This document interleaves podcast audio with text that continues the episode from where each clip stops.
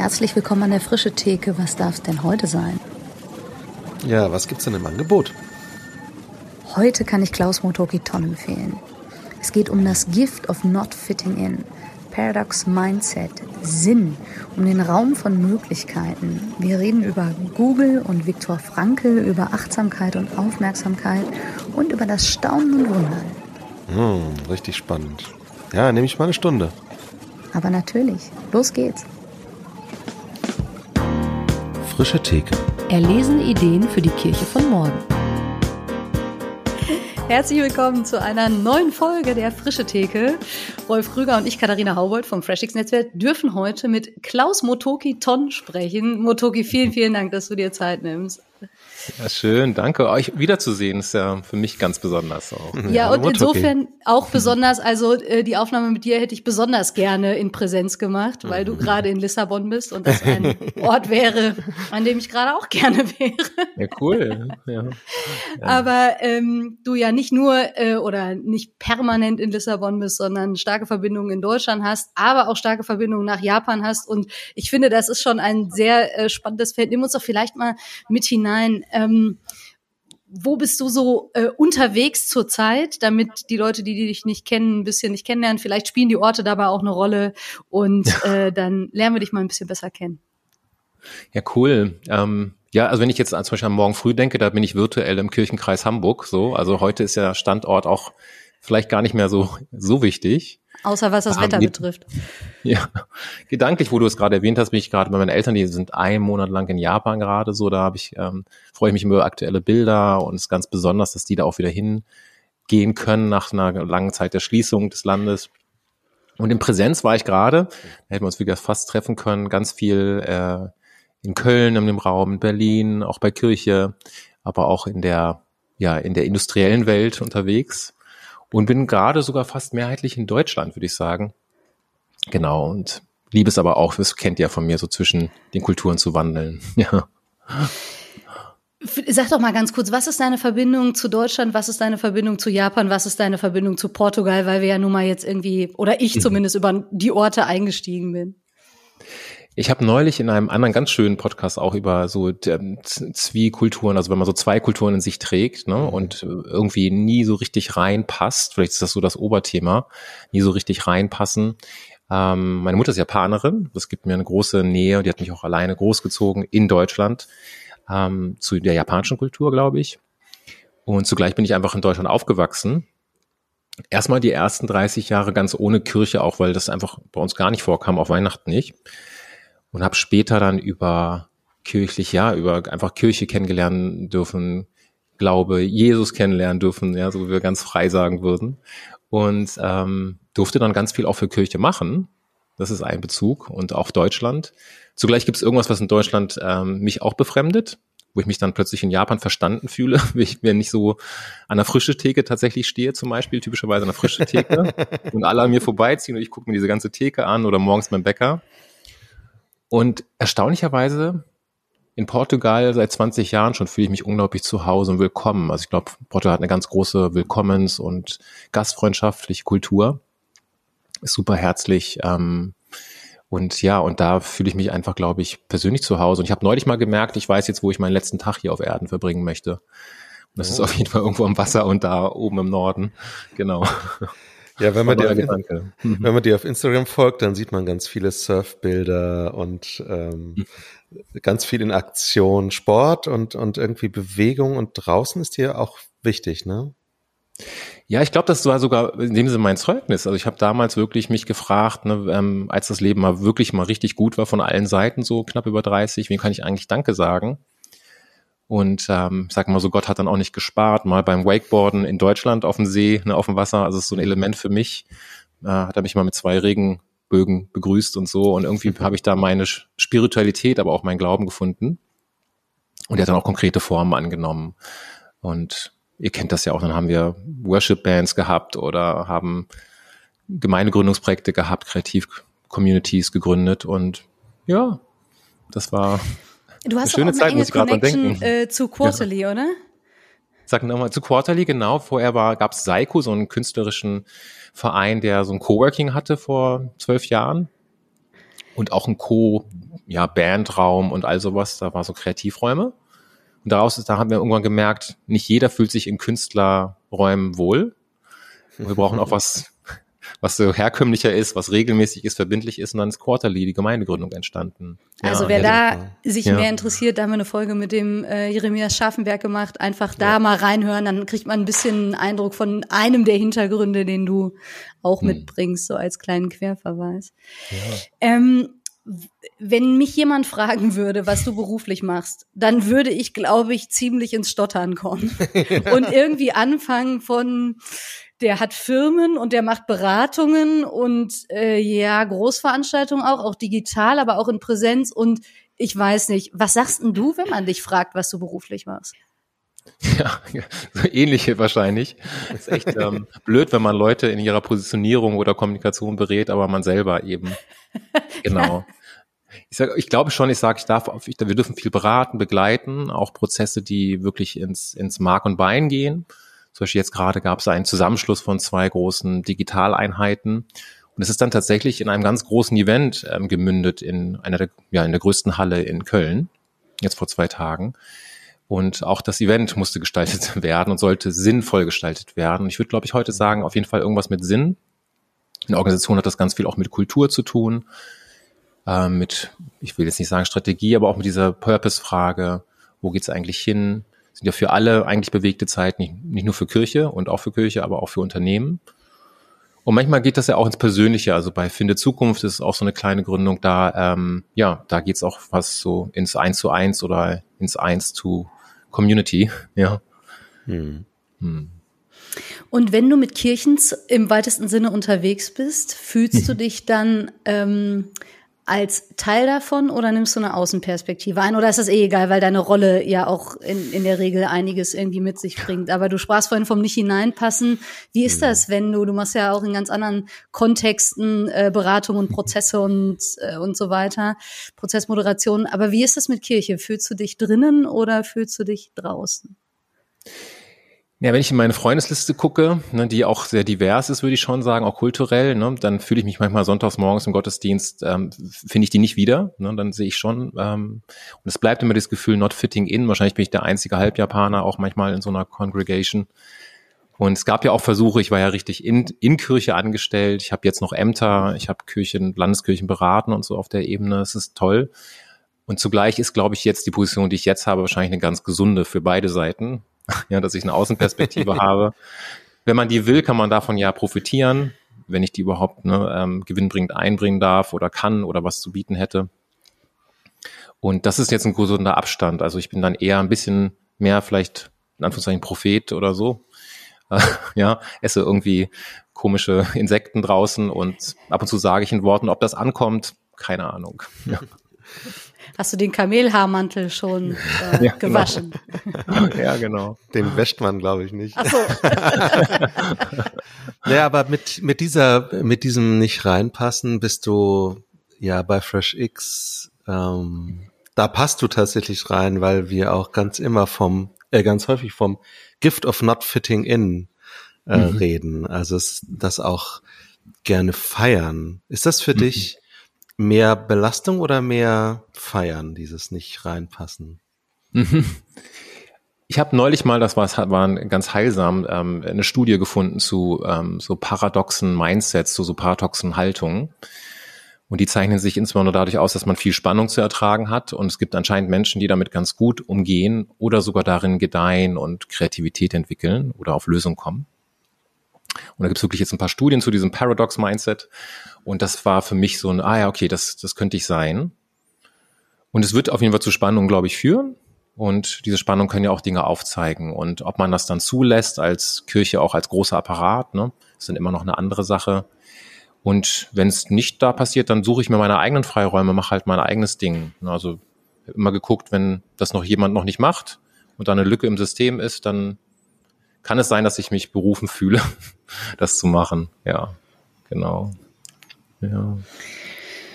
Äh, gestern Abend war ich noch auf Insta unterwegs und bin unter anderem in deiner Story hängen geblieben und äh, du hast was repostet und da stand May we wake up from our autopilot, from our inherited pain and patterns, from our loyalty to pain and suffering. Mhm. Und jetzt gerade hast du auf die Frage, was du beruflich machst, also ja, schon auch irgendwie formal was gesagt, aber auf einmal kam, nee, es hat was mit Sinn zu tun und mit mhm. Purpose. Und mhm. vielleicht, also ist das ja auch sehr spannend, dass du die Frage so beantwortest und gar nicht so sehr mit irgendwelchen, okay, und das ist jetzt so und so strukturiert und ich heiße da Geschäftsführer oder Teamleiter oder was auch immer man mhm. vielleicht auch hätte sagen können. Es hat was mit Purpose zu tun und dieses Zitat von gestern, ich bin da echt irgendwie dran hängen geblieben, dieses Aufwachen Mhm. von den Mechanismen oder irgendwie Mustern, die wir uns so angeeignet haben. Was bedeutet das für dich und warum ist es für dich so wichtig? Ähm, ja, tatsächlich, also das, ich, ich gucke mir ein paar Welten gerne an. Zum Beispiel habe ich mir Insight Timer angeguckt. Das ist eine Community mit 16 Millionen Menschen. Es mhm. gibt ein paar fromme christliche ähm, Meditationen da, aber 98 Prozent ist äh, ganz anderer Natur. Und eine, die da eine Stimme hat, ist diese Sarah Blondin, bei der ich auch einen religiösen oder auch einen christlichen Hintergrund sogar manchmal raushöre. Und die hat dieses Zitat quasi gestern rumgeschickt an ihren internen Newsletter und dann war ich so frei, das zu posten. Und ähm, hat mich tatsächlich berührt. Ähm, sie spricht da von zwei Türen und welche Tür wählt man? Die eine Tür ist eher vielleicht eine Tür des Wachstums, der Möglichkeiten, die, äh, die, das Ehepaar Sandler würde wahrscheinlich sagen, the art of possibility, das ist die eine Tür. Und die andere Tür ist vielleicht eher destruktiv und ähm, da sind wenig Möglichkeiten. Manchmal in der Kirche, deswegen ist auch ein Spannungsgefühl, habe ich das Gefühl, wir haben die andere Tür gewählt. Ja, so für, ne, wir, wir machen die Studien und äh, gehen auf diesen Weg des, dieser anderen Tür. Und ich liebe diese, aber diese Tür der Möglichkeiten. Und ähm, ich glaube, da dürfen wir auch manchmal was machen, kreativ. Ähm, du hast das Formale erwähnt, so als, als Agentur zum Beispiel, eine Räume schaffen, neue Räume schaffen. Ähm, und genau, deswegen ist mir das so wichtig. Ich glaube, es ist schon auch eine, eine, eine Wahl, eine Entscheidung, die wir treffen. Ähm, du weißt ja, ich beschäftige mich viel mit Emotionen, emotionaler Intelligenz und Sinnfragen und so. Und ähm, für mich war das selber eine Erinnerung. Manchmal sind diese Posts auch eine Notiz an mich selbst. Ähm, und auch gucken, habe ich das verstanden, wenn ich das formuliere, reformuliere. Ähm, und dass wir eine Wahl haben, wie wir uns entscheiden. Und diese Wahlfreiheit, ähm, davon hat auch Viktor Frankl ja zum Beispiel gesprochen, die bleibt uns immer, egal wie die Umstände sind. Und das ist, würde ich sagen, etwas, was mich ganz, ganz viel die letzten zwei, drei Jahre geprägt hat, auch während der äh, Pandemie ähm, und auch in dem, wo ja selber einfach auch viel, viel Herausforderung, auch Leid war ähm, aber immer wieder diesen Raum sich bewusst zu werden, diesen, wir haben diesen Raum, wo wir entscheiden, gestalten können und ähm, auf dieser Basis dieser letztinstanzlichen Werte, ne, diese Entscheidungswerte, wovon Viktor Frankl spricht, die, die kann uns niemand nehmen, diesen Raum. Und das war für mich so eine Erinnerung, davon hat sie gesprochen, die Sarah Blondin, ja. Das, was du beschreibst, das könnte man ja, wenn man das in eine christliche Tradition einbettet, auch mit mhm. sowas wie Evangelium beschreiben oder guter mhm. Nachricht, ne, frei werden, bei dir ist alles möglich. Und mhm. gleichzeitig, wenn ich dir zuhöre, denke ich, krass, dass das in Kirche oft nicht spürbar ist. Also klar, das kann man auch nicht generalisieren und ich will gar nicht sagen, dass es gar nicht spürbar ist, aber ähm, ich würde auch sagen, an vielen Stellen erlebe ich eher, das wäre in der anderen Tür. Und nochmal mhm. dieses manchmal auch lamentieren oder irgendwie dem hinterher trauern, dass das mal ganz anders war. Aber auch ganz persönlich für mich in, ähm, in vielen Veranstaltungen, will jetzt auch nicht irgendwie alle über einen Kamm scheren, aber oft habe ich den Eindruck, ist es manchmal eher bedrückend oder führt mich gar nicht zu so einer Quelle oder so, dass ich irgendwie sagen würde, wow, hier blühe ich irgendwie auf, hier erlebe ich all die Möglichkeiten, die Gott irgendwie auch bereithält und in die ich hineintreten könnte und ich werde ermutigt, das zu wagen oder so. Mag alles an dem liegen, was ich so wahrnehme oder liegt vielleicht auch an mir, I don't know. Mhm. Aber du hast es ja jetzt auch schon so angedeutet, dass vielleicht bei Kirche auf diese andere Tür gewählt wird. Ähm, was meinst du, ja, vielleicht ist eine Frage, warum ist es so? Aber auch die Frage, wie erlebst du denn in den Settings, in denen du unterwegs bist, dass, dass Menschen das erleben und was könnte Kirche davon auch lernen? Hm.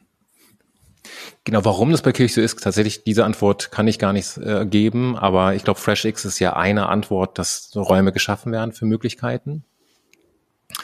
Wir haben zum Thema, diesem Thema Sinn und Purpose, ähm, äh, auf Japanisch quasi Ikigai, haben wir so einen ähm, automatischen, so einen Test, den man machen kann. Und viele Leute, ähm, das sind über 1000 Einsendungen jetzt schon in den letzten zwei, drei Jahren gewesen. Ich könnte da wirklich eine kleine Auswertung mal machen. viele Leute sagen, sie haben diesen Sehnsucht nach etwas zu verändern. Und wir fragen aber auch ab, hast du Raum? Also ähm, Raum im Japanischen heißt auch Freiraum, quasi gedanklichen Freiraum, mentaler Raum. Und meistens der Wert sehr klein. Also Menschen erleben wenig Freiraum, ist auch mein, meine Erfahrung in Unternehmenswelten. Selbst wenn diese total Startup-ähnlich sind, total frei, bunt, Sitzsäcke, zu Hause bleiben, alles. Trotzdem sind dort viele Sachzwänge, ob nun Zeiten, Arbeitszeiten, Druck und all solche Dinge. Und genau, unsere Erfahrung war, deswegen haben wir uns die letzten Jahre auf den Weg gemacht, da neue Räume zu, zu, zu, zu anzubieten, wo auch manche schon sagten, nach zwei, drei intensiven Tagen, boah, das war hier ein bisschen wie Gemeinde auf Zeit oder ich glaube, du warst einmal dabei, das war hier wie Himmel auf Erden. Ja. Also wenn das nicht Himmel auf Erden war, weiß ich auch nicht. Ähm, genau, und da erleben wir, dass genau so ein Freiraum entstehen kann. Das kann so ein Retreat-Form sein, das können zwei Tage Seminar sein. Ich habe letzte Woche noch drüber nachgedacht, um das zu quantifizieren quasi. Ne? Unsere Erfahrung ist mittlerweile, 50 Prozent ähm, haben große emotionale Momente in diesen Räumen. Also das sind oft Tränen der Freude oder Tränen, aber auch über, da kommt Vergangenes hoch oder nicht verarbeitetes. Ähm, und dann steht ein sicherer Raum dafür, ohne dass wir jetzt in die Therapie gehen. Und 10 Prozent kündigen auch ihren Job. Ja, und sagen, jetzt mache ich was mit Sinn oder so. Ja. Ähm, da kann ich fast wow. nachstellen. Und das sage ich auch den Arbeitgebern, wo wir hingehen. Also wenn wir zum großen Arbeitgeber hingehen und das dort machen, sage ich, die Wahrscheinlichkeit ist groß, dass sich 90 Prozent danach noch committeter auf das, was sie tun, fühlen. Aber 10 Prozent könnte auch einfach sein, ja, und wenn dieser Freiraum da ist, dann kann ich das Programm bei Ihnen machen. Ja. Wie gucken die dann? Was sind die Reaktionen? Ja, sie müssen auf jeden Fall drüber nachdenken. Mhm. Ähm, aber wir haben Glück, dass viele sagen, nein, wir, es bringt nichts. Also die Frage nicht zu beantworten, nicht die Chance zu geben, dass das Ausdruck findet, ist auch keine Option. Mhm. Wir brauchen diese Räume, dass Menschen sagen, und danach sind sie entweder entschieden dafür oder auch für was anderes. Ja.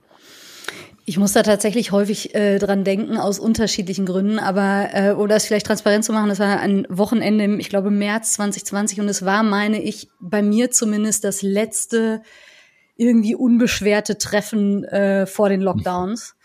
Ähm, und insofern hat sich das auf mehreren Ebenen natürlich irgendwie auch äh, sehr bedeutsam sozusagen abgezeichnet. Aber die Erfahrung an sich, also vielleicht kann man kurz skizzieren, wir waren circa 30 mhm. Personen, vermute ich, mhm. ungefähr. Ähm, ein relativ großes Haus nördlich von Hamburg, sehr schöne abgelegene Umgebung. Und dann bin ich da ja irgendwie hingekommen und ich weiß, wir sind auch verspätet gekommen, weil äh, irgendwie Stau und schwierig und alles. Und es war wirklich so, als würde ich in eine andere Welt eintauchen, weil es atmosphärisch äh, und ästhetisch so freisetzend war. Mhm. Ähm, das hing irgendwie, glaube ich, an unfassbar gutem Essen. Das hing ja. an äh, unfassbar guter meditativer Live-Musik oder so. Ich weiß gar nicht, meditativ weiß ich nicht, ob Michael Nickel, Gruß an dich, das so sagen würde. Ähm, und dann lag das auch natürlich ganz maßgeblich an dir und wie du durch die Art und Weise, wie du das ähm, angeleitet und geprägt hast, tatsächlich diese Räume geschaffen hast, dass ganz intensiver Austausch entstand. Wir haben äh, ganz viel vom Herzen gesprochen, aufmerksam zugehört, äh, Achtsamkeit eingeübt. Und das waren ja am Ende nur zweieinhalb Tage, wenn man das so sieht. Und der Impact aber für mich und auch das, wie ich danach irgendwie weitergegangen bin, es war wirklich also total bewegend. Und für mich war das wirklich auch so, dass ich dachte, krass, wenn ich also nur aus der Hälfte aller Gottesdienste, die ich besucht habe, so gegangen wäre, mhm. dann wäre mein mein Gefühl Kirche gegenüber und klassischen kirchlichen Veranstaltungen gegenüber anders, als es das irgendwie heute ist. Und ich habe mich das seitdem sehr oft gefragt. Ne? Also warum äh, oder was ist das eigentlich, was das da ausgemacht hat? Ich glaube, für mich war ein Riesenaspekt, dass es ähm, ganz, also bei allem, was es auch frontal an Hilfreichem gab und so weiter, war die Beteiligung sehr, sehr hoch. Und es war immer die Frage, wie bist du jetzt irgendwie gerade hier und was ähm, ist für dich dran? Und aber gerade die Begegnung, ich habe selten das erlebt, dass ich mhm. Menschen, denen, die ich gar nicht kannte, mhm. dass ich denen so intensiv begegnet bin, obwohl auch klar war, das werden jetzt keine Leute, mit denen ich die nächsten 100 Jahre irgendwie total intensiv weiter unterwegs bin, sondern es war irgendwie so ein sehr verdichteter Raum. Mhm. Jetzt hast du dich ja auf vielen Ebenen damit beschäftigt und das ist ja auch nicht zufällig, würde ich mal so sagen, dass du das so anleitest, wie du das anleitest. Aber was sind deine Go-Tos geworden? Ähm, wieso machst du das auf diese Art und Weise? Und ich meine, ich habe jetzt meine Perspektive äh, beschrieben. Hm. Äh, was ist deine Perspektive als jemand, der diese Räume anleitet hm. oder eröffnen möchte? Das war jetzt mal richtig schön von dir, das noch zu hören.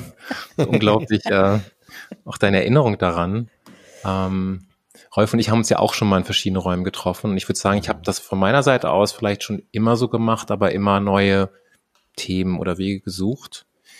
Jetzt bin ich auch, darf ich mit der äh, Stimme eines 49-Jährigen sprechen sozusagen so, ne? Aber ich merke tatsächlich viel, dass weniger ist mehr, dieses alte quasi Credo, mhm.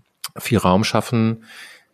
Vielleicht auch die Frage, ähm, sie mir gar nicht anmaßen, aber ist da ein echtes Interesse ähm, an den Menschen? Und wie können wir dem, was alle mitbringen, viel Raum geben und dafür eine Form entwickeln? Und ähm, das könnte sein, wir haben neulich ähm, so einen Raum geschaffen, nur, da ging es nur ums Zuhören und da haben wir uns an einem Zitat von Henry Nouwen quasi abgearbeitet. Und ähm, wie gesagt, man musste keinen religiösen, spirituellen Hintergrund mitbringen, um das Seminar zu kommen. Aber eine, die aus Spanien kam, witzigerweise, sagte Mutuki, wie ihr das immer macht, Michael und du, das erinnert mich an eine Messe. Ja, wieso ist das so? Ne, hat sie gefragt. Das fand ich erstens mhm. schön. Aber auch andere sagten, äh, die, die kamen, meinten das im positiven Sinne, das ist aber auch schon krass. Das ist schon irgendwie, ähm, man muss das auch wollen, man muss sich auf diese Atmosphäre einlassen. Das hast du wahrscheinlich gemacht. Also ich weiß, du kamst damals auch gefühlt ne? Ne, aus den Kilometern und aus dem Auto. Mhm. Vielleicht kann man dann auch gar nicht mehr anders, wenn du da so lokal vor Ort bist. Ne? Ähm, und tatsächlich erleben wir das auch virtuell, wenn es sogar noch, du, ein paar kannt, kanntest du ja vor Ort und ein paar kannten sich. Aber manchmal haben wir wirklich auch jetzt Räume, wo sich keiner kennt und wir auch die Leute nicht kennen. Mhm. Ich bin selber verblüfft, dass das funktioniert. Also, dass man, sage ich mal, so eine Art Gemeinschaft auf Zeit mit einer sinngeleiteten Frage bauen kann und dann vor allen Dingen ins Zuhören kommt und den Raum schaffen kommt ich habe das tatsächlich mal auch bei einer Landeskirche bei einer Eröffnung eines Programms gemacht, eines dieser Zukunftsprogramme, die gerade laufen. Und da hat mich eine Referentin der Bischöfin angesprochen, ob ich das nach Nancy Kleins, um das auch mal zu erwähnen, ja. Methode mache. Um finde ich auch gerade hier die Frauen, die das entwickelt haben, auch die früher so Circle-Prinzipien entwickelt haben und solche Sachen. Mhm. Und ich hatte so ein bisschen Nancy Ware und seitdem mache ich diese ganze Ausbildung nochmal bei ihr und merke, das ist ganz bestätigend. Aber ich würde sagen, wenn die Quellen, wenn jemand jetzt sagt, wo kann ich das nachlesen, wo kann ich dazu was finden, in allen Büchern zu Wisdom Circles, zu alten Circles, zu Nancy Klein, Time to Think. Und man sieht ganz oft übrigens, dass vor allen Dingen Frauen das entwickelt haben, aus meiner Sicht aus Emanzipation, aus den bisherigen Strukturen, gerade auch viel in Kirche. Es gibt viele kirchliche Beispiele, Mhm. Auch Menschen, die älter werden, wie können wir Beautiful Aging sozusagen, ne? wie können wir uns mit den letztinstanzlichen Dingen auseinandersetzen und gemerkt haben, das kann ich nicht im Gottesdienst tun, das kann ich nicht in der Gemeindeleitung tun. Wir brauchen einen eigenen Kreis, der sich ein wenig selbst verwaltet, mit einfacher Struktur und doch klaren Prinzipien. Und da habe ich ganz viel Bestätigung gefunden. Ich glaube, irgendwas war intuitiv in uns und das hat uns sehr bestätigt auf dem Weg. Ja. Ja. Ja, vielen Dank. Ähm, und danke auch nochmal für die Referenzen. Das ist ja tatsächlich sehr hilfreich, wenn man da irgendwie nochmal tiefer reinsteigen will. Mhm. Ähm, was mich total gewundert hat, also damals auch bei diesem Wochenende, das, da ging es ja auch um Search Inside Yourself, ein Programm, was Google entwickelt hat. Ähm, zur, ja, weiß ich nicht, wie, wie nennen die das? Salutogenese ihrer Mitarbeitenden oder so, ich weiß es nicht. Saluto ähm, was? Ganzheitliche Gesundheit, so, ja. Und das hat mich damals echt, ah, ich weiß gar nicht, das hat irgendwas in mir getriggert. Ich dachte, das mhm. kann doch nicht sein, dass wirtschaftliche Konzerne, mhm. äh, und ich glaube jetzt nicht, dass nur weil Google so ein Achtsamkeitsprogramm entwickelt hat, man irgendwie sagen kann, okay, deren Hauptziel ist, dass Menschen gesund leben, sondern ich vermute, das Hauptziel eines Wirtschaftsunternehmens ist und bleibt am Ende mhm. auch zu sagen, ja, wir wissen, wenn unsere Leute hier gerne arbeiten und wenn es ihnen gut geht, dann arbeiten die vermutlich auch besser und äh, das dient dem Unternehmen am Ende. Mhm. Und es hat mich, glaube ich, so getriggert, weil ich dachte, krass, wie viel fragen wir das ja eigentlich in Kirche? Also mhm. was braucht die ganzheitliche Gesundheit ähm, unserer Mitarbeitenden, unserer Ehrenamtlichen, der mhm. Menschen, die auf welcher Ebene auch immer irgendwie assoziiert sind, sich als mhm. vielleicht highly committed oder eher entfernt oder so wahrnehmen. Und es treibt mich seitdem total um, dass ich irgendwie denke, krass, dass die das beschäftigt und dass es in der Wirtschaft ja immer mehr, glaube ich, auch irgendwie kommt. Mhm. Vielleicht kannst du ein bisschen was zu Search Inside Yourself erzählen und mhm. deine Entdeckungen darin auch oder das, wo du vielleicht auch sagst, ja, das kann auch Kirche lernen von ähm, mhm. so einem Unternehmen wie Google an der Stelle. Ja, witzig. Ich muss mich gerade auch dran erinnern, dass ich, als ich das begonnen habe, rein investigativ, ich war in Zürich auf einer Digitaltagung an der Uni mit einigen Kollegen, die auch hier schon hattet. Und da habe ich gesagt, schaut mal, das und das macht Google alles. Da ging es um die Vermessung des Menschen und Daten natürlich, dafür ist es bekannt. Und schaut mal, jetzt entsteht da ein Programm. Ähm, jetzt nehmen sich quasi noch die Seele und den Menschen vor. Und damals war auch so groß Erstaunen. Ne? Und ich habe einfach mir gesagt, ich gucke mir das an. Ich will das einfach, ich will nicht von etwas reden, was ich nicht gesehen habe habe mich dann angemeldet und habe dann sogar ein, zwei Bekannte getroffen aus dem Innovationsbereich und ähm, bin dann selber quasi ein bisschen überzeugt rausgegangen. Insbesondere, weil es auch jetzt in einem gemeinnützigen Institut ist, es ist nicht mehr bei Google. Aber es ist auch in Deutschland, zum Beispiel bei SAP ist das erfolgreichste mitarbeitende Programm. Es sind fast 10.000 durch das Programm durch und fast genauso viel stehen auf der Warteliste. Und es gibt sogar eine Reuters-Meldung, weil sie das extern evaluieren haben lassen. Also sie haben das dann wirklich ernst gemeint. Und ähm, worum geht's dabei? So Themen wie emotionale Intelligenz, ganz viel. Ne? Es sind auch die Purpose-Themen drin, auch Viktor Frankl kommt drin vor, also sehr viel logotherapeutische Wertebezüge zum Beispiel. Ähm, es kommt viel Achtsamkeit drin vor, was sehr, sehr sauber säkularisiert, eher aus diesem Trend von Mindfulness-Based Stress, ähm, Stressreduktion sozusagen, also aus der klinischen Richtung mehr. Und das Ganze ist quasi immer mit neurowissenschaftlichen Erkenntnissen. Da hat Google natürlich sofort Zugänge. Ne? Die rufen quasi die führenden Stimmen an und ähm, haben das auch gut gemacht. Und daraus ist tatsächlich aus, die, aus der Initiative eines Entwicklers, eine, da gibt es auch ein Buch zu von dem Chade Meng, Search Inside Yourself, da ähm, ist dieses Programm entstanden. Und mittlerweile, manchmal, das Programm dürfen wir auch anpassen. Ich glaube, da gibt es ganz viel eine eigene Stimme. Ich tausche zum Beispiel ganz viele Stimmen auch manchmal gegen Henry Noun aus und solche Sachen. Ich mache da natürlich mein eigene, ein bisschen das eigene Programm raus. Aber mich hat erstaunt, ähm, gerade im Unternehmenswelten, wie die Menschen darauf anspringen, als wäre es ein Evangelium. Also die sagen, das war, also gerade letzte Woche gehört, das war für mich das bedeutsamste Seminar überhaupt. Noch nicht mal das Beste, weißt du, im Sinne von Feuerwerk und ne, große Gefühle.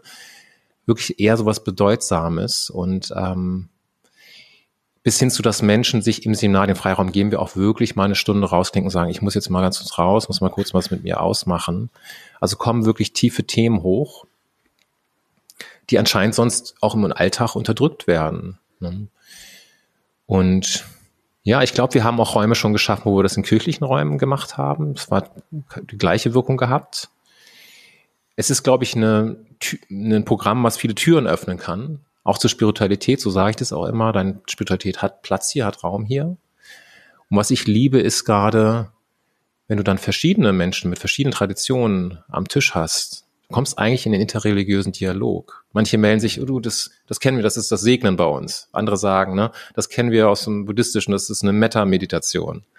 Ne, und jemand, ja, mit einem anderen Hintergrund sagt auch, das kenne ich auch, ja, den Menschen Gutes wünschen. Ja. Und das ist dann eine interessante Diskussion. Das finde ich, da geht mein Herz immer auf. Ja. Mhm. hm. Kannst du ein bisschen genauer beschreiben, was man da macht? Also ich vermute, dass äh, wenn jetzt so Begriffe wie Programm und so weiter, das kann ja alles Mögliche bedeuten und SAP ja gut. Äh, also wa, wa, was heißt denn das, wenn ich mich in so einem Wirtschaftsunternehmen zu so einem Programm anmelde? Ja, wahrscheinlich liest man erstmal auch nur so eine äh, Programmbeschreibung, ähm, geht das im Kopf durch. Und man weiß aber, und ich glaube, das ist wahrscheinlich der Hauptschlüssel, man weiß, man ist zwei Tage raus aus etwas. Ähm, manchmal fahren die Leute auch an, und manchmal haben wir aber auch einen eigenen Hotelort. Ich darf das demnächst tatsächlich für eine der, das ist so eine top führende Beratungsunternehmen, wo die Leute wirklich gaga arbeiten. Also sie arbeiten eher sechs, sechseinhalb Tage die Woche, auch die Jungen. Und trotzdem wollen sie dieses Programm machen. Also vielleicht schreien die sogar am lautesten nach so einem Programm, interessanterweise. Und viele Menschen kommen ja aus ihren Sachzwängen, aus ihren persönlichen Themen. Und ich würde sagen, die Folien, die da durchlaufen, die 300 Folien ne, mit viel Inhalt, die halten wir sehr kurzweilig, damit viel Raum für Austausch äh, entsteht. Genau das, was du beschrieben hast. Man kommt dann plötzlich in so eine Form. Es hat fast eine Liturgie. Also es kommt ein wenig Inhalt, Danach geht's gleich in eine Reflexion persönlich. Wir machen viele Sachen wie zum Beispiel runterschreiben, Journaling oder expressive Schreiben. Dann geht's in Zweier-Gespräch. Gerade virtuell ist das sehr, sehr intim, auch für die Menschen. Und dann geht's in Forum, da wird geteilt. Aber ich würde sagen, wenn es gut läuft, sind 70, 80 Prozent interaktiv und nur 20, 30 Prozent kommen von uns. Mhm. Und ich finde, das kann man auch mal in Sonntagsformat übertragen. Ne? Was macht das mit dir? Ich weiß, das versuchen auch einige schon oder machen einige schon längst. Ähm, aber hier liegt eher der Schwerpunkt auf der Gemeinschaft und auf die Qualität. Und wir, wir, wir, wir unterrichten ja quasi auch ein Stück weit, das ist natürlich auch Teil der, des Programms, Aufmerksamkeit.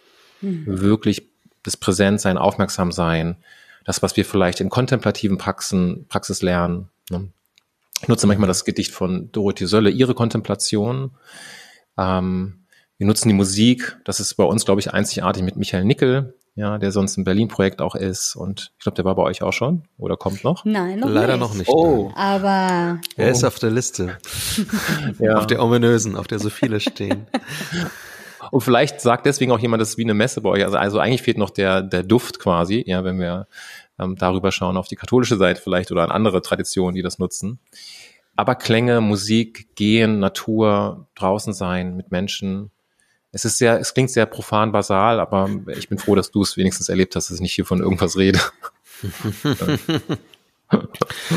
es ist ja eigentlich total spannend, dass ähm, also Sinnsuche ist ja die Kernkompetenz von Kirche eigentlich.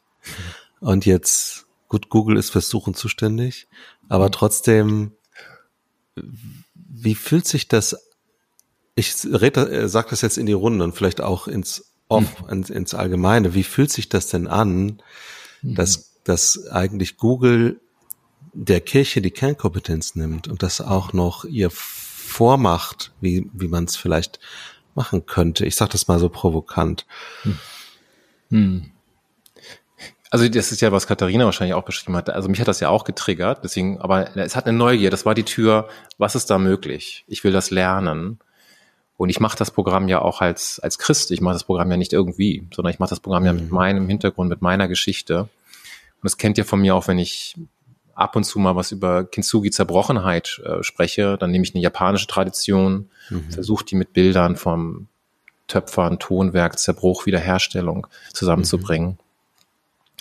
Und im Prinzip mache ich, gehe ich, gehe ich auch dort, würde ich sagen, mit meinem Stil dahin. Ich habe auch ganz viel gelernt über genau, wo sind unsere Begrenzungen auch in dem, was wir sehen. Ähm, insofern lasse ich das mal unbewertet, Rolf. Ich glaube, ich mache jetzt mhm. gar keine Wertung. Mhm. Ich würde eher diese Frage offen lassen, was können wir davon lernen? Mhm. Ich vermute, hier wäre auch eine Stimme, wenn wir die, wenn wir jetzt live wären, käme eine Stimme, naja, ist Kirche nur für Sinnsuche zuständig oder ist das nicht noch mehr? Ne? Also ist das Glauben, Glauben spirituell nicht etwas anderes, da noch mehr? Und da wäre ich sofort dabei. Mhm. Aber ich glaube, die Sinnsuche ist ein Weg, den die Menschen beschreiben und dann kommen sie dahin. Ja.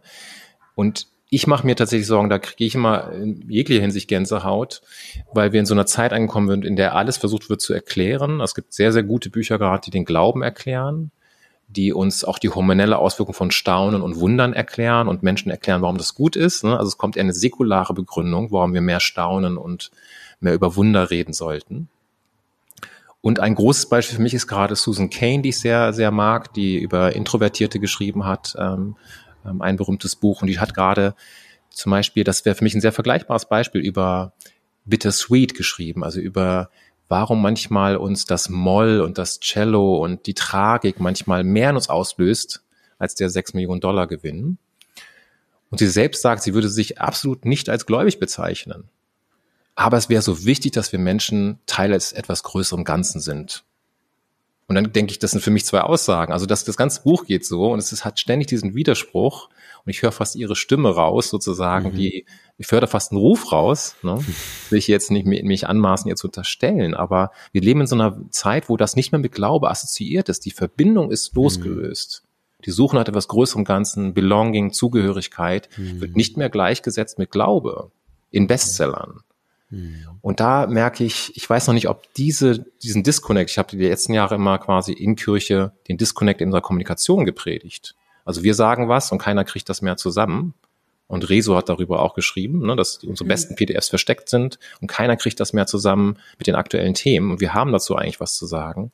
Jetzt würde ich sagen, dass das, was wir, glaube ich, auch als Glaube, Spiritualität definieren, wird in der Welt nicht mehr, auf jeden Fall nicht mehr mit uns zusammengebracht. Mhm. Es gibt andere neue Zugänge. Schmerzt dich das? Ja, es ist eine Entkopplung, auf jeden Fall. Zugleich will ich nicht im Schmerz wohnen, das ist meine Tür. Ich will nicht in diesem Schmerz bleiben. Also ich will den wahrnehmen und zulassen. Ich will da nicht Kintsugi light machen. Ne? ähm, aber ich bin auch zu sehr wahrscheinlich so Aktivist oder Macher, äh, so, dass ich darin stehen bleiben möchte allein. Ja, ich möchte nicht nur den Song drüber schreiben, das habe ich auch manchmal gemacht. So den Weg-auf-Song, aber ich möchte lieber was schaffen, wo Leute sich begegnen können und wo wir vielleicht eine kleine Antwort haben, ja, um Bezüge zu schaffen. Warum denkst du, ist das, ist es das wert? Ich merke schon, Rolf hat sich nochmal spezielle Fragen da aufgehoben, warum es das wert ist. Ich, also was mir uns angeleitet hat, warum wir auch zum Beispiel dieses Finde Zukunft in der Pandemie gegründet haben, war, weil wir gespürt haben, dass Menschen verloren, ein bisschen verloren waren in der Sinnsuche in so einer dramatischen Zeit. Und deswegen wollten wir einfach erstmal im Ehrenamt was anbieten. Und Michael Nickel und ich haben auf Clubhouse auch Räume angeboten, haben gespielt und die Menschen haben uns geschrieben, wie heilsam das für die war, für war weil selbst wenn das 15 Minuten waren. Also wir haben einfach Räume gemacht. Und ich glaube, es geht um Hoffnung. Mhm. Ich würde sagen, es ist am Ende, dass, wenn wir nur ein Promille Hoffnung äh, fördern dürfen bei irgendjemand oder neuen Gedanken, weißt du, der Hoffnung möglich macht, eine neue Tür, dann war es das wert, ja. Und warum ist es das wert, Kirche wieder mit dem Zug, mit der Zugehörigkeit zu etwas Größerem zu verknüpfen?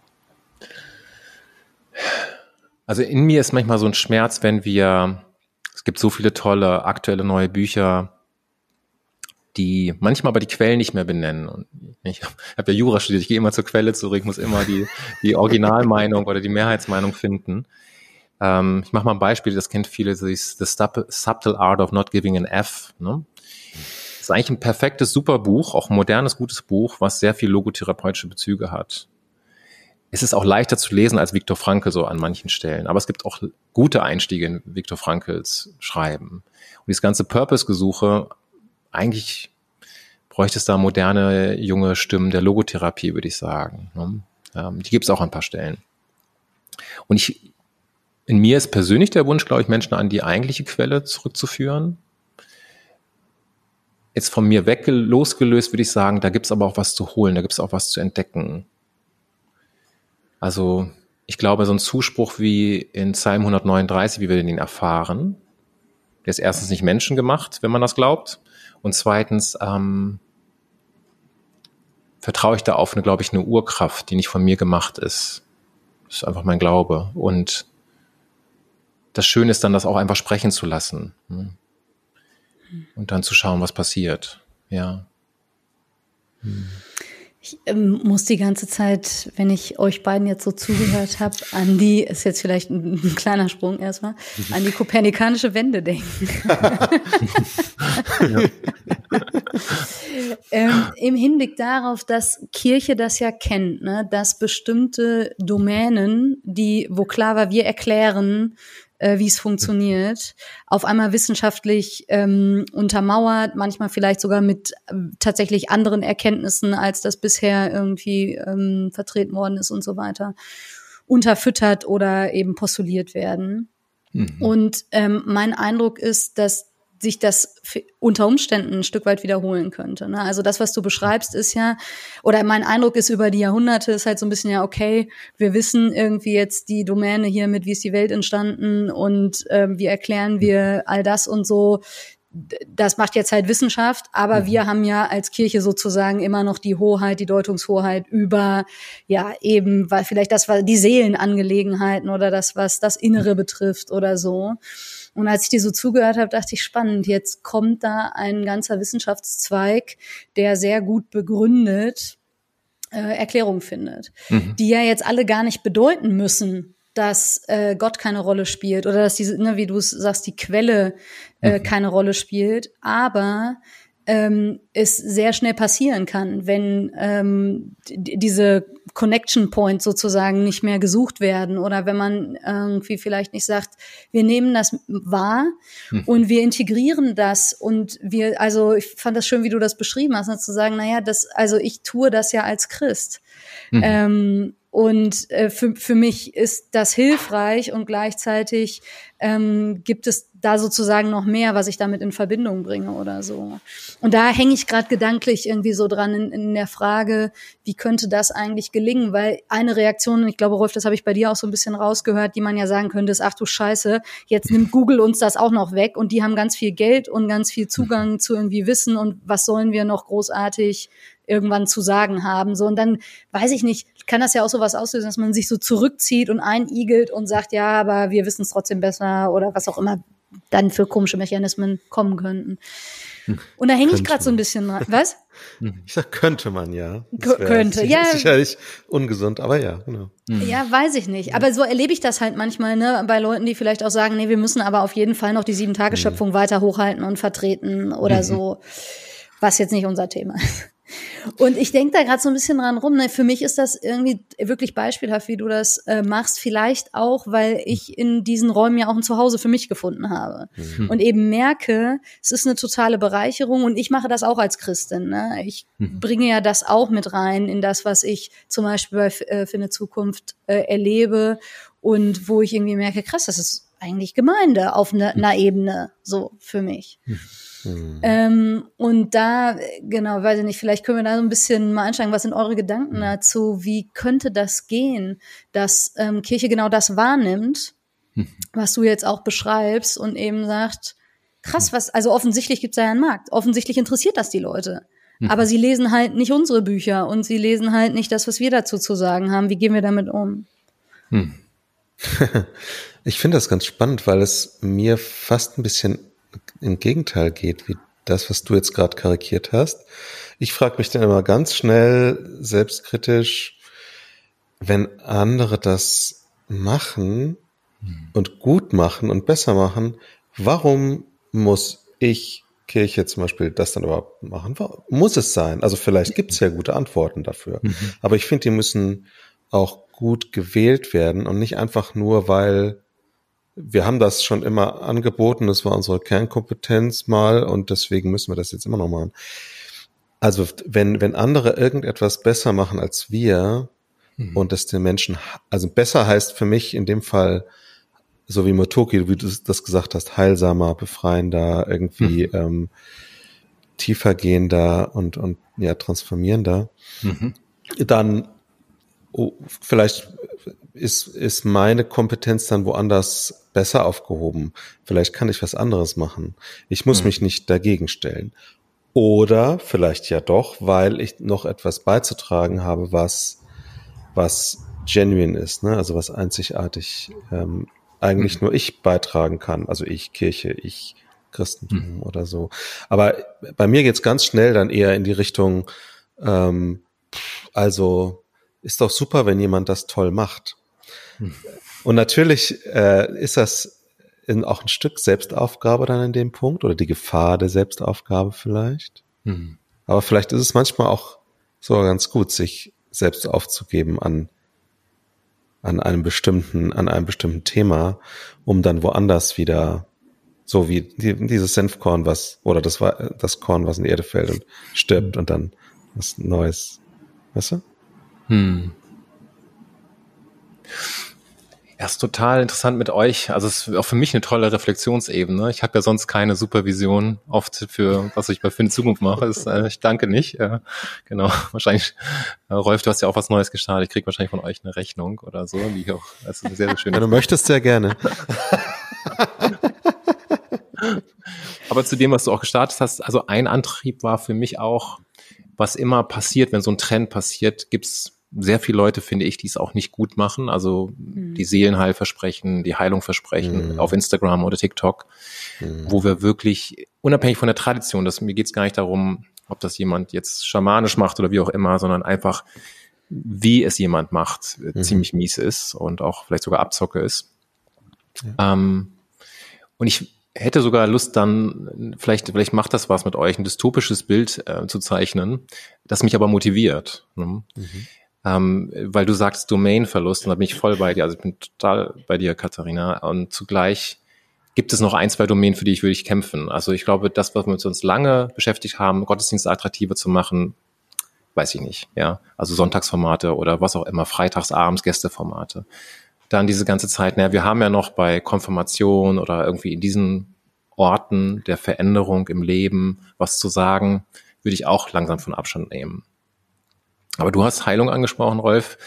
Ich würde tatsächlich auch dieses, was wir immer aus Hospizarbeit sehen können, ne, dieses Aufräumen mit den letzten Dingen, die Frage von, gehe ich wohin, gehe ich hindurch, ne, nach Monika Renk gesprochen, so gehe ich hindurch zu etwas, was keiner auf dieser Welt beantworten kann. Zugleich können wir da auch Google nehmen, weil der Chef Innovation Officer, der so manches Gemeinde-Keyboard erfunden hat, nämlich der Herr Kurzweil, ne, wo viele Keyboards ja in Gemeinden rumstehen, der hat ein Milliardenbudget, um genau diese letztinstanzlichen Fragen ja anzugehen. Und hier um die Ecke ist ein sehr, sehr bekanntes neurowissenschaftliches Institut, das Zentrum ähm, Center of the Unknown, äh, wo viel über auch, also Erkrankungen, das ist sehr, sehr gut, viel Krebserkrankungen, all solche Dinge erforscht werden aber auch wie wir Entscheidungen machen, aber auch Zellforschung. Und nicht weniger Forscherinnen sind abgeworben worden von Unternehmen, die es geschafft haben, nicht nur das Zellaltern zu stoppen, sondern es tatsächlich rückgängig zu machen. Also gerade in England und so sind ganz viele Forschungen, wo Zellwachstum nicht nur aufgehalten wird, sondern rückgängig gemacht wird.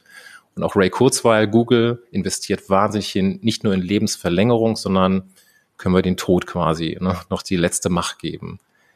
Darin ist aber auch eine Anerkennung. Also dieses Milliardenbudget von Google, um da jetzt mal zu bleiben, geht ja da rein, weil der Tod diese letzte Macht hat über uns. Und ich würde sagen, mit allen Philosophen gesprochen, das Leben macht nur Sinn, wenn wir es vom, auch vom Tod her verstehen und begreifen, dass es endlich ist. Aber an der Stelle haben wir noch quasi eine, eine letzte Domain, über die wir reden können. Und das sollten wir auch tun aus meiner Sicht, ja. Weil das jeden Tag passiert und weil wir vielleicht auch Sterben von Dingen erleben. Also nicht nur menschliches Sterben, sondern wir leben Sterben, du hattest Rolf loslassen gesagt, hatte ich bei dir ein bisschen rausgehört. Ja. Und da haben wir Kultur, da haben wir Tradition, da haben wir so viel zu sagen. Ähm, ist nicht unpopulär, aber man könnte das in Formaten tun. Wir haben das Frage von der alternden Gesellschaft, natürlich von Armut. Aber weißt du, wenn du arm wirst ähm, oder viele Dinge loslässt, dann stirbt auch was in dir, würde ich sogar sagen. Und da würde ich sagen, da hätten wir Zugänge. Und vielleicht wäre das gerade jetzt noch eine Zeit, wo Kirche auch noch sprechen kann und darf und auch ernst genommen wird. Ich sage immer, wie so ein TÜV-Siegel. Ja, wenn ihr das sagt, hm. dann ist das für mich mehr wert als irgendein Seelenheini auf Instagram. Weißt du? Ja. Bei mir kommt tatsächlich auch, dass für mich ich sag mal, Gott ja so eine Querschnittsgröße ist. Also eine Durchdringung sozusagen und äh, genauso wenig wie dass es vielleicht irgendwann mal wissenschaftliche Erkenntnisse zur Entstehung der Welt äh, gab, die anders sind als das, was bis dahin in der christlichen Tradition geglaubt wurde, heißt das für mich ja nicht, dass es losgelöst von Gott ist. Genauso wie jetzt äh, eben, wenn, was weiß ich, das Staunen, äh, keine Ahnung, psychologisch als wichtig erkannt wird würde ich sagen, naja, das kann ja auch ein, könnte ja fast ein, ein Untermauern auch von einem Gottesglauben sein, je mhm. nachdem, wie ich das eben deute. Aber es ist natürlich fluider geworden. Und ich finde das spannend, was du jetzt sagst im Hinblick auf den Tod, weil gerade die ganzen Bemühungen natürlich andeuten, dass auch das besetzt wird. Also ich glaube, dieses, ne, man, man überlegt jetzt, okay, und wozu haben wir jetzt noch was zu sagen, wozu sonst keiner was sagt. Nicht, dass das nicht hilfreich sein könnte, aber mein Gefühl ist, ist es nur eine Frage der Zeit, wenn es äh, relevante Themen sind, bis das natürlich auch von anderer Stelle angeguckt, erforscht und so weiter wird. Bis dahin, das, weiß ich nicht, wie weit man dann irgendwann ist in lebensverlängernde Maßnahmen, die über das hinausgehen, was wir bisher irgendwie hm. erleben und kennen. Ähm, und von daher merke ich, also ich nehme das total mit Otoki, was du sagst, und finde gerade auch dieser Prozess von nicht alles erhalten müssen, loslassen können, äh, sich geborgen wissen, auch im Schmerz und im Abschied und in all dem, was irgendwie herausfordernd bleiben wird, ja, egal wie wer da sich mit beschäftigt. Hm. Ja, und auf der anderen Seite für mich tatsächlich schon auch die Frage, und was, was machen wir eben mit all den anderen ja nicht nur Themen, sondern wenn wir sagen, eigentlich, wir wollen auch solche Räume anbieten, in denen mhm. darüber gesprochen wird, in denen Menschen diese Erfahrung machen und sagen, irgendwie, ja, ich bin freier geworden oder ich habe erlebt, weiß nicht, ich sag mal so, wenn jemand seinen Job kündigt, nachdem er irgendwie ein Seminar mit dir gemacht hat, in der christlichen Deutung könnte man das auch eine Form von Berufung oder wie auch mhm. immer nennen. Also das hängt ja ganz ja. viel an der Frage, welche Deutungsfolien lerne ich eigentlich, welche sind auch plausibel und spielt Gott da mhm. eine Rolle. Und ich würde mir sehr wünschen, dass Leute, die solche Programme machen, das als eine Option haben. Die können ja dann immer noch entscheiden, ob sie mhm. diese Deutung irgendwie für sich als äh, plausibel erkennen oder nicht. Aber was mich tatsächlich schmerzt, ist, wenn die gar nicht erst erlernt oder bekannt ist, weil mhm. wir es vielleicht auch versäumen, an den Orten zu sein und sie anzubieten und zu sagen, das wäre auch eine Lesart mhm. äh, dessen, mhm. was da passiert. Voll. Ich glaube, also da könnte man jetzt tatsächlich nochmal kommunikativ fast einsteigen. Ich würde auch sagen, das sind die versteckten PDFs. Ne? Manchmal gehe ich auch, also sehr nah zu diesem Programm ist auch das Presensing von Otto Schama, mhm. ähm, Theory U. Und dann gehe ich in Kirche und merke, da gibt es Leute, die haben sich schon seit Jahren mit der Dynamik des Körpers im Raum, ne, mit äh, Social Presensing und so weiter beschäftigt und ähm, haben da Seminare zu gemacht, ne, haben im, in schönen Orten tolle, tolle Begegnungen geschaffen. Ich glaube, es gibt ganz viel, was stattfindet, das wisst ihr auch. Also da, der, das soll jetzt kein Urteil sein oder so. Ähm, ähm, ich merke nur, dass mir manchmal tatsächlich dieses blöde abgenutzte Wort von dem, der Frage des, des Authentischseins sozusagen ne, abhanden kommt. Also ich äh, über das Sterben zum Beispiel gesprochen, wenn ich sehe, wie wir zum Beispiel Missbrauchfällen gesprochen haben. Ne? Ich würde mir anmaßen zu sagen, auch mit Menschen, die ich kenne, da ist was gestorben in Menschen. Eine Vorstellung von Vertrauen ist da gestorben. Und ist unsere Antwort in der Kommunikation eine ehrliche Antwort, dass wir das anerkennen, da ist was gestorben? Äh, ist unsere Antwort ehrlich im Umgang mit uns, das was stirbt gerade, auch von diesen Formen, die wir, mit die wir mit Kirche immer gut erlebt haben? Und Zugleich würde ich sagen, boah, das sind aber auch so viele tolle Sachen. Also ich kenne so viele Leute, die gerade das Gehen durch den Wald erkennen, ja, das Wandern und Pilgern. Und wir sind eigentlich echt noch Marktführende, also auch die Landeskirchen, die ich so kenne, marktführend in Pilgerwegen. Aber es ist nicht cool, muss man auch einfach sagen. Also da, ist, da fehlt es dann auch ein bisschen an Coolness-Faktor, dass wir das auch irgendwie nach vorne kriegen und sagen, ey, da haben wir eine Kernkompetenz und äh, egal ob offene Kirchen, da ist dein Fahrrad auch sicher oder dein Gepäck oder was immer. Ne? Also ich kenne so viele Leute, die in der letzten Zeit auf Pilgerwege gegangen sind oder sonst wohin. Ne? Und manchmal haben wir dann auch Schwierigkeiten, das gut in den Markt zu bringen. Hm. Ja. Also beide Seiten. Ja. Das eine ist die, glaube ich, die größere Herausforderung, das authentisch sein in diesen großen Fragen. Und das andere ist, wir haben super geile Sachen in der Kirche, und die stehen irgendwo Und ganz Kein hinten. Mensch weiß es. Mhm. Ja, Regal. Ja. Ja. Wie findest du raus, was es sich nochmal lohnen könnte anzugucken? Also, ähm, ich finde das immer faszinierend, mit dir zu reden, weil du irgendwo nochmal was ausgegraben hast, was äh, unter Umständen gar nicht besonders neu ist, aber jetzt was weiß ich, ich habe von dir Mirko Kamiya kennengelernt. äh, Franke war mir sonst schon mal irgendwo begegnet, aber in der Intensität und Relevanz sozusagen ähm, mhm. und auch in der Verknüpfung mit ähm, meinem Glauben irgendwie bisher irgendwie untergegangen oder durchgerutscht oder so. Woher nimmst du diese Impulse? Ähm, oder was würdest du vielleicht auch Leuten sagen, wenn du sagst, ähm, ja, nehmt mal wahr, was sonst noch so passiert? Mhm. Wie machst du das bei dir persönlich? Woher weißt du, was, wo es gut ist, mal hinzugucken, hinzugehen, wahrzunehmen? Ja, ich habe immer, also ich tatsächlich würde ich sagen, das klingt jetzt so ein bisschen äh, so neunmal klug, aber das Zuhören als Disziplin ist für mich auch ganz, ganz, ganz äh, wichtig, obwohl ich da nicht sagen würde, dass ich da besonders gut drin bin oder so, aber das ist ein konstantes Lernen. Beziehungsweise der Otto Schama von Theory sagt ja auch, das ist die wichtigste Führungsqualität, aber die auch zugleich am meisten unterschätzte, das Zuhören.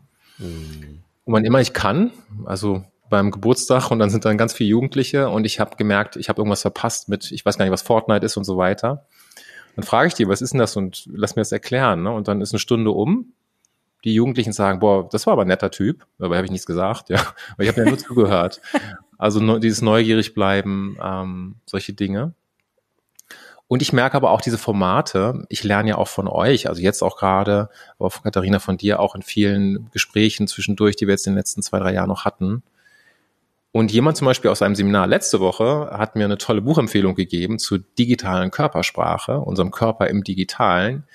Und da bin ich ja eigentlich schon, du bist ja auch lange unterwegs und habe auch noch so ein verschlepptes Promotionsthema, was zu Ende bringen würde. und krieg da nochmal richtig Lust, der Körper im Digitalen, weißt du? Ich meine, abgesehen vom spirituellen im Digitalen und so weiter. Aber was sehen wir jetzt voneinander? Wie nehmen wir uns wahr? Und was entgeht da auch? Da gibt's natürlich jetzt auch viel mehr Forschung zu. Und es muss ja nicht nur die Zoom-Müdigkeit sein, die wir kennen, ne? aber es gibt ja auch noch andere Themen da drin. Aber wenn alles so viel digitaler, elektronischer wird, auch unsere Kommunikation, was passiert da auch? Und da, da habe ich noch richtig Lust gekriegt. Und da, wie gesagt, ich habe jetzt mit dem Teilnehmer aus dem Seminar, kann ich glaube ich sagen, wir haben einen Buchclub gegründet, wir zwei.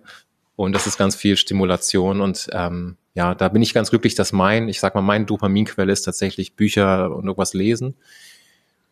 Und ich bin dann fasziniert, also das fasziniert sein über Figuren. Du hast sie erwähnt, Miyoko Kamiya, die diese Ikigai-Psychologie, mhm. die total, die ist auf einer Bibel, auf dem Bible College in Amerika gewesen, ne? die hat in Genf studiert, die ähm, hat fünf Sprachen gesprochen, die hat Marcus Aurelius übersetzt ins Japanische ähm, und hat sich mit dieser Sinnfrage, wie kann ich Sinn finden, wenn ich ihn einmal verloren habe? Und dann merke ich, diese Figur ist nicht erkannt, die ist nicht, niemand hat das ins Englische übersetzt oder ins Deutsche. Und eigentlich ist ihr Leben wäre eine ganz lange Netflix-Serie wert. Also das Leben liest sich wie ne, ein großes Abenteuer. Mhm. Und wir haben so viele weiße Männer sozusagen in diesem in dieser Domäne auch. Ähm, damit meine ich nicht Viktor Frankl, aber auch in der positiven Psychologie. Hey, und da gibt's auch ganz andere Stimmen, 1960 schon. Und die zu promoten, das ist dann auch immer so da. Da habe ich dann habe ich Lust zu oder fühle mich berufen. ja. Ach, es gäbe noch so viel, aber mit Blick auf die Uhr. Noch mindestens. Machen wir hier vielleicht einen Doppelpunkt. ja. Ja. Ähm, mit der Frage, äh, wenn man das mal erleben will, vielleicht auch das, was du so machst, ähm, mhm. Was sind die Webseiten, wo ich mehr finden kann? Mhm. Was, wie kann ich einen digitalen Buchclub mit dir gründen oder auch in Präsenz? ja, ähm, genau. Also einerseits gibt's bei, ich habe äh, auf bei Finde Zukunft www.finde-zukunft.de haben wir zum Beispiel jetzt spontan nächste Woche, wann immer ihr das ready habt, ne, einen freien Abend zu Ikigai und der Frage, ähm, wie kann ich kreativ sein oder ne, was, was hindert mich davon, manchmal auch kreativ zu sein. Ähm, und solche Abende bieten wir immer an. Ähm, ja, und ansonsten Social Media und sowas. Mhm. Und ich hätte eigentlich zum Schluss auch noch die Frage, wie es mit der, wie es bei euch eigentlich so weitergeht mit der frische Theke und so, dachte ich zwischendurch auch. Genau, aber man findet mich wahrscheinlich, ich muss mal motoki.de auf Vordermann bringen, aber da gibt es auch ein Newsletter, news.motoki.de.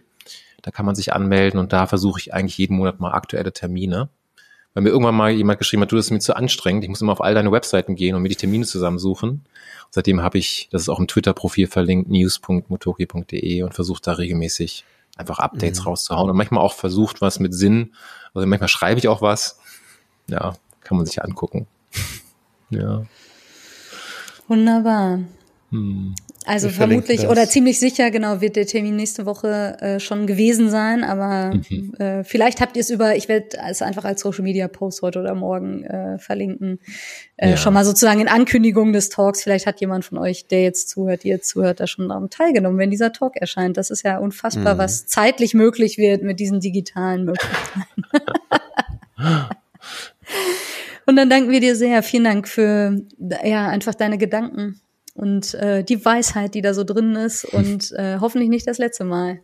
Cool. Mal sehen, was noch kommt. Und ihr macht auch weiter mit der frische Theke, oder? Ja. So ist der Plan. Nee, du, du bist jetzt der Höhepunkt und jetzt nein, nein, nein, nein. kannst nicht mehr gern. Michael Nickel ist auch schon gefallen und es gibt bestimmt noch ganz viele Menschen. Aber ach, wir haben wirklich eine eine dieser ominöse Liste, die wir immer wieder mal erwähnen, die mit so vielen Menschen, äh, die so interessant sind. Und cool. wir kommen tatsächlich äh, immer weiter in der Liste, aber ich habe das Gefühl, je weiter wir kommen, desto länger wird sie auch. cool. so ein bisschen Sisyphus, aber es ist ja eine schöne Sisyphus-Arbeit. Auf jeden Fall. Ich wollte gerade sagen, den Vergleich möchte ich so nicht stehen lassen. es ist Wonderful. mehr, ja, ich weiß nicht. Es ist einfach toll. ja, genau. Vielen Dank, dass du vielen, da vielen warst Dank. und ja. das bereichert hast. Gerne, gerne. Ach, schön. Und genau, äh, es gibt ja vielfältige Möglichkeiten, vernetzt zu bleiben und da dran zu bleiben. Cool. Und genau, alle anderen, wir freuen uns über Rückmeldungen. Ähm, schreibt uns und ähm, sagt uns, was ihr denkt zu all diesen Themen und zum Sinn und Unsinn dieses Lebens und der Kirche. Voll gut. Und dann hören wir uns in circa zwei Wochen wieder. Hey. Danke. Tschüss. Ciao. Frische Theke. Der Podcast von FreshX.